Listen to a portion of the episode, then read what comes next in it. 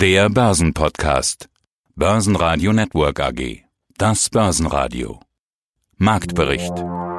Im Studio Sebastian Leben und Peter Heinrich. Außerdem hören Sie Kapitalmarktanalyst Salah Boumidi von IG zu den Rekorden im DAX, zu den Quartalszahlen von All for One CFO Stefan Land und Wikifolio-Trader Thomas Litschko aka Yogo zu seinem Zukunftsinvestment im Wikifolio Hashtag Future. Sie hören Ausschnitte aus Börsenradio-Interviews. Die ausführliche Version finden Sie auf börsenradio.de. Wenn Ihnen der Podcast gefällt, helfen Sie mit, abonnieren Sie uns und geben Sie eine positive Bewertung.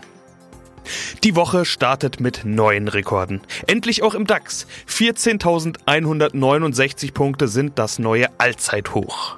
Neue Rekorde auch bei MDAX, SDAX, Dow Jones, S&P und Nasdaq. Der japanische Nikkei stieg erstmals seit seinem Rekord 1990 wieder über die Marke von 29.000 Punkten.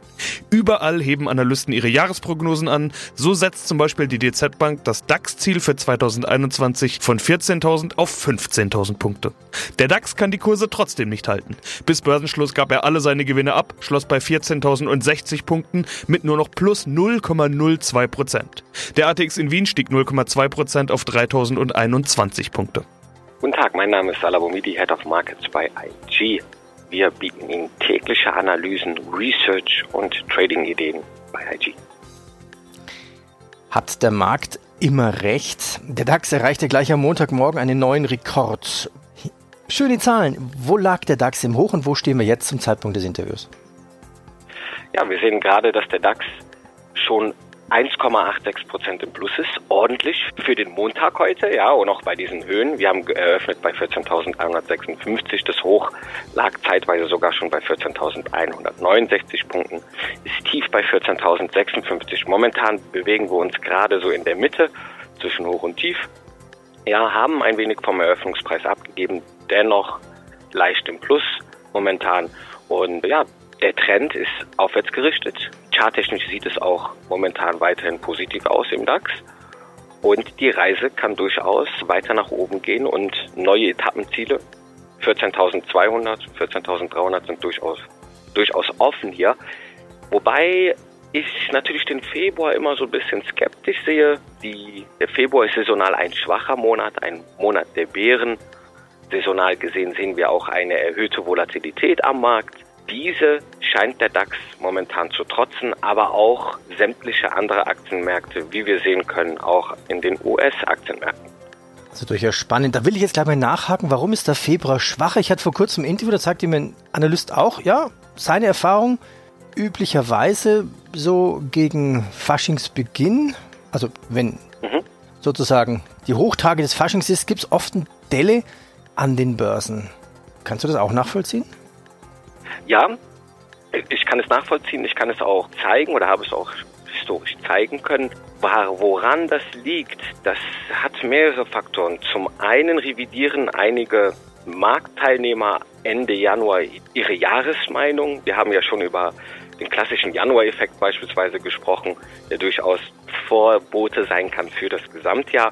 Also es sind vielleicht auch Veränderungen am Markt, die dazu führen, dass wir hier eine Umschichtung sehen, kurzfristige, die dann auch die Volatilität antreibt. Muss aber nicht zwangsläufig so sein. Wir sehen es momentan bis dato. Der Februar ist noch ja, in seinen Anfängen. Ja, da kann noch was kommen. Wir haben auch die Höhen erreicht. Also grundsätzlich natürlich vorsichtig sein, wenn man neue Hochs erreicht. Wir kennen das für diejenigen, die Trader sind, auf Hochs zu kaufen. Das ist immer so ein bisschen ein, ja, ein kleines Unterfangen. Wenn man erfahrener Trader ist, weiß man, wovon ich spreche. Da ein bisschen abwarten, eine Korrektur nochmal erhuschen, um vielleicht den nächsten Aufwärtstrend dann mitzunehmen. Neuer Rekord auch beim Bitcoin, nachdem Meldungen aufkamen, dass Tesla 1,5 Milliarden Dollar in die Kryptowährung investiert haben soll. Zwischenzeitlich wurden fast 45.000 US-Dollar angezeigt. Auch die Kryptowährung Dogecoin erlebt gerade einen Hype, nachdem zahlreiche Prominente wie Tesla-Chef Elon Musk und Rapper Snoop Dogg sich positiv geäußert haben. Stärkster Gewinner im DAX war Infineon mit plus 3,8%, ebenfalls zulegen konnten die Deutsche Bank mit plus 1,9% und Covestro mit plus 1,6%. DAX-Verlierer waren Bayern Bayersdorf mit minus 1,1%, Delivery Hero mit minus 1,5% und RWE mit minus 3,5%. Hier hat CEO Rolf Martin Schmitz angekündigt, sich früher als geplant von seinem Amt zurückziehen zu wollen. Mein Name ist Stefan Land, ich bin der CFO der All for One Group. Q1 2020-21. Wir sprechen also über Ihren Start ins Geschäftsjahr.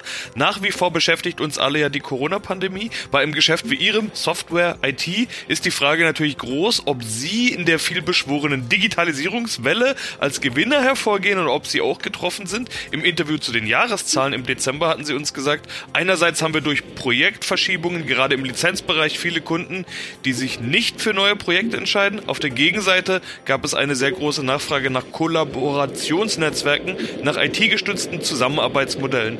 Ich habe mir die Zahlen angeschaut. Q1 3% Umsatz plus auf 95,6 Millionen Euro. Das ist jetzt kein großer Sprung, aber es ist plus. Wie schätzen Sie die Lage ein? Ja, also prinzipiell gehen wir davon aus, dass wir ein Gewinner sein werden der Digitalisierung, die in den nächsten Jahren alle auf uns zukommt in der Geschäftswelt. Dazu fühlen wir uns gut aufgestellt. Unsere Zahlen zeigen im Prinzip im ersten Quartal, dass wir zwar in Anführungszeichen insgesamt nur um drei Prozent gewachsen sind.